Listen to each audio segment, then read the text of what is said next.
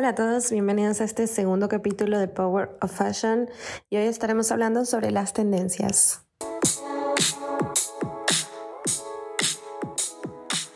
Bueno, y para empezar este segundo capítulo es importante que, definamos, ¿no? ¿Qué es una tendencia? Y hablando dentro del marco de la moda, eh, cuando vemos una misma prenda, un mismo estilo de vestir, una misma inspiración en varios desfiles diferentes o, a varias personas llevándolo por la calle, vistiéndolo, eh, podemos considerar que es una tendencia.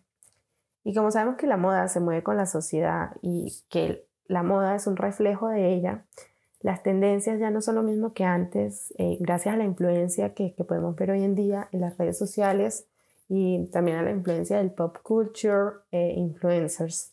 Em, ahora hay casi que una tendencia por día y lo podemos ver eh, como en TikTok, que algo se puede hacer viral en segundos, entonces podemos encontrar tendencias nuevas todos los días y, bueno, aquí y aquí entra esas tendencias se denominan como las microtendencias y como su nombre lo indica son pequeñas son estas tendencias que duran unos meses, inclusive semanas, causan furor un periodo corto de tiempo o, bueno, pasado este pico, rápidamente se consideran como pasadas de moda y bueno, no. A ver, un ejemplo claro de ellas se, me ocurren las prendas neón, me acuerdo de esa época en la que estaban de moda las blusas, los pantalones, los shorts, crop tops, em, ropa interior o la ropa deportiva así neón que todo el mundo la llevaba y tú la encontrabas en cualquier lugar, pero bueno, a mí personalmente nunca me gustaron, pero, pero que sí, que todo el mundo las llevaba puestas.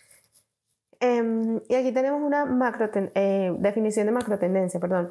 Eh, las macrotendencias es una tendencia que tiene un largo periodo de vida entre los 3 años a 10 años. Bueno, también hay macrotendencias de 2 años y así, pero bueno, entendemos que una macrotendencia es algo de un largo periodo de vida, eh, que son movimientos globales que perduran con el tiempo, se imponen como un estilo de vida. Eh, un ejemplo de macrotendencias podemos ver ahora el movimiento eco-friendly y que se dio como resultado a la necesidad de salvar el medio ambiente.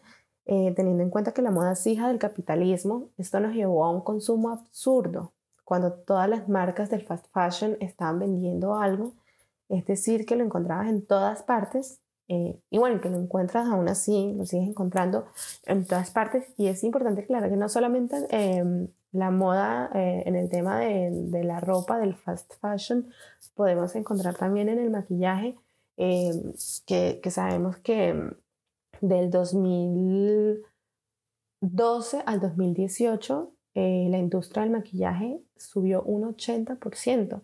Entonces, que, que yo me acuerdo que una época Kylie Jenner sacaba eh, maquillajes, una, una, colección de maquillaje casi que por mes y así todas las marcas de maquillaje lo estaban haciendo en, su época. Entonces, esto, esto genera un problema que es la contaminación, siendo la moda uno de los grandes contribuyentes a este gran problema. Lo podemos ver muy marcado en el fast fashion, lo que les venía contando. Eh, marcas como, como Zara, H&M, Bershka, Stradivarius, vemos muy marcado este, e, este tema de, de, sacarse casi que una tendencia a la semana, sacar una colección por semana. Eh, vemos algo en TikTok que alguien usó, vemos algo así que esté usando, Bella Hadid, la Kylie Jenner, Kendall Jenner, las Kardashians, y a la semana lo podemos encontrar en Zara. Em, entonces, em, que a mí personalmente me parece una buena iniciativa el ser eco-friendly. Em, es un claro ejemplo de que todos los movimientos sociales son respuesta de una problemática anterior, ¿no? Podemos em, ver que, bueno, a través de todo esto, de que la gente se estaba quejando, de que la gente estaba pidiendo más responsabilidad social a marcas que les nombraba del fast fashion, podemos encontrar que ahora han sacado una nueva tendencia que es esto, las prendas em, monocromáticas que estamos viendo y eh, hechas con retazos o con partes de, mm, de prendas eh, de colecciones anteriores, ¿no? Eh, también podemos ver que estas marcas han incursionado en hacer ciertos, como ciertos cambios, ciertas políticas, podría decirse así, que tú vas con tus prendas anteriores y ellos te dan a ti como cupones de descuento, te dan eh, dinero que puedes utilizar en, la tienda em, como para mover esto del reciclaje. Pero no solamente vemos este tema de, reutilizar prendas eh, o telas, texturas, textiles eh, que no, pues no, que para no desecharlos no las podemos ver solamente en el fast fashion, las podemos encontrar también en la alta costura. Eh, Victor and Rolf desde el 2016 ha estado sacando prendas con esta, con, e, con esta tendencia que se llama el patchwork. Que lo que les mencionaba es usar los retazos unirlos y formar una tela grande y pues crear algo así. Pero en el spring del 2020, del 2020 Victor Rolf sacó toda una colección usando esta tendencia, usando esta, esta técnica que, bueno, que pues a mí personalmente no me, no me pareció lo más precioso, pero me pareció un muy buen mensaje y he visto prendas de, de alta costura eh, muy bien trabajadas, con unos muy buenos colores, muy buena historia de color, eh, usando esta, esta técnica y me parece increíble. A mí personalmente esta colección de Victor Rolf no me mató, pero aún así me pareció un muy buen mensaje para toda la industria de la moda que nos quiso decir, oigan, miren, podemos hacer cosas increíbles, podemos hacer colecciones enteras, podemos hacer eh, prendas de alta costura, que como les mencionaba en el, en el, en el podcast anterior, eh, una prenda de alta costura es algo costosísimo, pues que no, un valor invaluable y valga la redundancia, eh, y que, y que bueno, que son prendas trabajadas a mano, hechas con muchísimas horas de trabajo, muchas personas involucradas y, fue un gran mensaje de Victor Rose para la industria. Em, también podemos ver em, en el tema de macro tendencias, podemos ver el movimiento body positive como resultado a las inalcanzables, a los inalcanzables estándares de belleza que se nos estaban imponiendo a inicios del siglo XXI, que aunque la moda en esta época pareciera estar dirigida por mujeres, realmente eh, la industria de la moda era mayormente gobernada por hombres, entonces como estaba gobernada por los hombres, eh, eran ellos quienes ponían las tendencias, en esa época pues no teníamos la influencia de redes sociales, entonces era lo que ellos quisieran poner en las revistas, lo que ellos quisieran poner en la televisión, lo que ellos nos quisieran vender a nosotros, era lo que, lo que pues se, estaba en, esa, en el momento, ¿no? Y, y podíamos ver esos modelos casi que anoréxicas en los desfiles de moda desmayándose porque nos estaban imponiendo unos estándares de belleza terriblemente dañinos para la sociedad y pues como resultado de eso podemos ver altos números en bulimia, anorexia, eh, hasta suicidios, ¿no? De, niñas que, no podían alcanzar esas cosas y, bueno, llevando a la depresión. Entonces, resultado de esto, tenemos algo muy lindo que es el body positive eh, y la aceptación del cuerpo. Me parece también algo muy bonito. Eh, y bueno, que eso fue, les decía, en esa época, gobernada por hombres, pues era para complacerlos a ellos, ¿no? Em, para seguir con este orden de ideas, tenemos, vamos a explicar como el ciclo de una tendencia, ¿no? ¿Cómo, cómo, cómo es esto? Bueno, primero, cuando una tendencia es nueva, todo el mundo la usa, ¿no? Y quienes la usan son personas con sentido de pertenencia, claro, personas que saben lo que están usando y normalmente la gente del común odia las personas de las personas que, que, están, que no los que imponen las tendencias, sino los que las siguen, al inicio no les va a gustar porque pues como es algo nuevo, no, no les llama la atención. Em, dos, el segundo siglo es eh, cuando las personas del común, que les digo, se acostumbran a ver estas cosas que al inicio les parecían feas, ahora ya están acostumbrados a verlas. Y tres, mientras la gente del normal, la gente del común se acostumbra, las personas de alto alcance, eh, como celebridades e influencers, usan estos elementos o productos. Y ahí es cuando algo se vuelve viral. Luego de que algún famoso lo usara, se convierte en una tendencia de Main Street. Esto quiere decir que tú y yo sabemos que es tendencia y todos sabemos que es una tendencia. Esto se vuelve masivo y lo, lo podemos encontrar en todas las tiendas, H&M, Zara, todas las tiendas del fast fashion.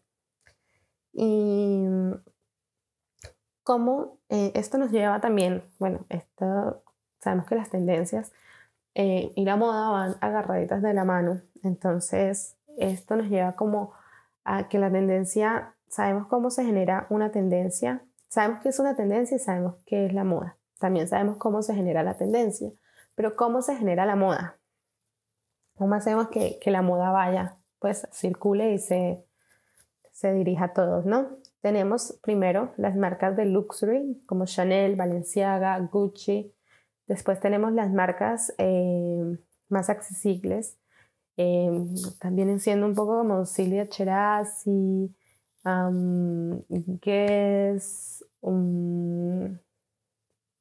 sí, se me ocurren esas así por el momento. Em, después tenemos las marcas eh, de fast fashion, tenemos el mercado de descuento, tenemos el mercado de segunda mano.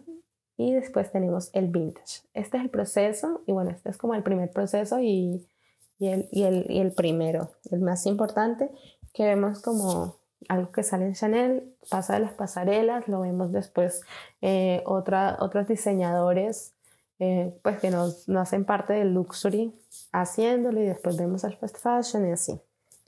Después tenemos el segundo proceso, que es invertido. Por ejemplo, un diseñador ve algo en la calle, de la calle pasa a la, pasarela, de la pasarela pasa a las tiendas de lujo, mm, de las tiendas de lujo pasa al mercado, a las marcas, eh, pues no, no luxury, pero, pero sí a las marcas que les decía, que son costosas, pero tampoco son fast fashion. Después las vemos en el mercado masivo, que este viene siendo el fast fashion. Después les vemos en el department store, después en sales, que vienen siendo descuentos. Eh, después las vemos en vintage y después se desecha. Eh, estas son básicamente las dos formas en las que la moda se está moviendo, en las que la, moda se genera. Bueno, las tendencias, algo aquí que, es muy importante comentar es que las tendencias están ligadas al, al cool hunting, em, que en español viene siendo cazar cosas cool, básicamente, em, frescas, auténticas, distintas. Esta parte hace referencia al don que se tiene para cazar una tendencia. Una persona que tiene la capacidad de hacer eh, cool hunting, por lo general, no está en las pasarelas, está en la calle mirando lo que hace la gente en su hábitat y cómo dentro de esta rutina eh, tienen elementos que causan curiosidad, ¿no? Y es la clave para estar despierto, para cazar estos elementos que son diferentes y auténticos. Por lo general las marcas del fast fashion hacen esto, tienen personas, pagan personas eh, para que estén en la calle todo el tiempo mirando qué es lo que la gente está usando y qué es lo que básicamente la gente está necesitando. Em, y esto nos lleva también a cómo crear una tendencia, pues si, si no sé, te llama la atención eh, querer generar tendencia, tenemos seis pasos para crear una tendencia. Bueno, primero, lo vintage. ¿Qué es algo vintage? Algo vintage, eh, para que algo se considere vintage, tiene que tener mínimo 20 años de antigüedad. Entonces, para que algo vintage vuelva, tiene que tener mínimo 20 años después, tiene que regresar, ¿no? Em, porque a una tendencia le toma 20 años para volver a entrar al ciclo de la moda. Em, solo se puede recuperar lo que ha sido del todo olvidado. O de lo contrario, se confunde a la gente. Tenemos un ejemplo muy claro ahora, que son las pañoletas que se están usando ahora y al igual que se usaban en los 90. Si en tres años volvemos a sacar pañoletas, se confunde ya que está cumpliendo con su ciclo para recuperar elementos estéticos solo se puede recuperar lo que ha sido totalmente olvidado. 3. Ningún tiempo será más horrible que ayer. Esto es muy importante, es decir, que todo lo que se había usado recientemente nos va a parecer horrible a menos que sea un elemento atemporal. Em, esta cuarta se parece un poco a la anterior, pero el día de mañana vamos a detestar todo lo que usábamos hoy ahora nos parece horrible lo que usábamos ayer. La moda es algo cíclico y por eso estos comportamientos sociales. Em, cinco, la quinta, eh, nada regresa sin modificación. Todo tiene modificación. Algo que se retoma siempre se va a modificar, ya sean elementos, ya sea en, elementos o por esto que es muy importante estudiar muy bien los elementos que vamos a, retomar para saber qué se va a modificar, que, sea al gusto del público para volverlo contemporáneo. Em, quiere decir, pues, o sea, no, se traen las cosas eh, literalmente como estaban en aquella época, sino bueno, se trae la tendencia, pero se modifica de acuerdo a las necesidades sociales que estamos teniendo en estos momentos. Mm, seis, eh, ¿cómo podemos predecir el futuro? Bueno, esto solo es posible a través del code hunting, de lo que les había comentado anteriormente, eh, para tener los ojos bien abiertos para cazar las cosas que se nos pueden convertir en tendencia. Por eso es muy importante si tú tienes una marca, tienes una empresa o, bueno, simplemente te gusta y te apasiona la moda, es muy importante estar bien atentos a qué es lo que se va a empezar a usar para leer cuáles son las necesidades eh, sociales de este momento o básicamente, no sé, le miras, miras algún elemento algún día en, la calle, en Fashion Week, en una pasarela, y dices, bueno, puedes analizar las cosas, ¿no? Y bueno, esto se está usando hace cuánto se empezó a usar esto, o simplemente mirar 20 años atrás. Ahorita en el 2021 devuélvete a, a los 2000, ¿qué se estaba usando en los 2000? ¿Qué, qué, qué, qué cosas, de, qué elementos de los 2000 podemos recuperar ahora? Podemos ver clarísimo ahora en tendencias del cabello, podemos ver las mechones adelante como, como los usaba Cristina Aguilera, eh, podemos ver que los empezó Kylie Jenner, los mechones más claritos, eh, podemos ver ahora que volvieron los pantalones descaderados, volvieron las, los, los vestidos en satín, eh, sí, el satín va a volver, yo creo que, que es súper fuerte ahora.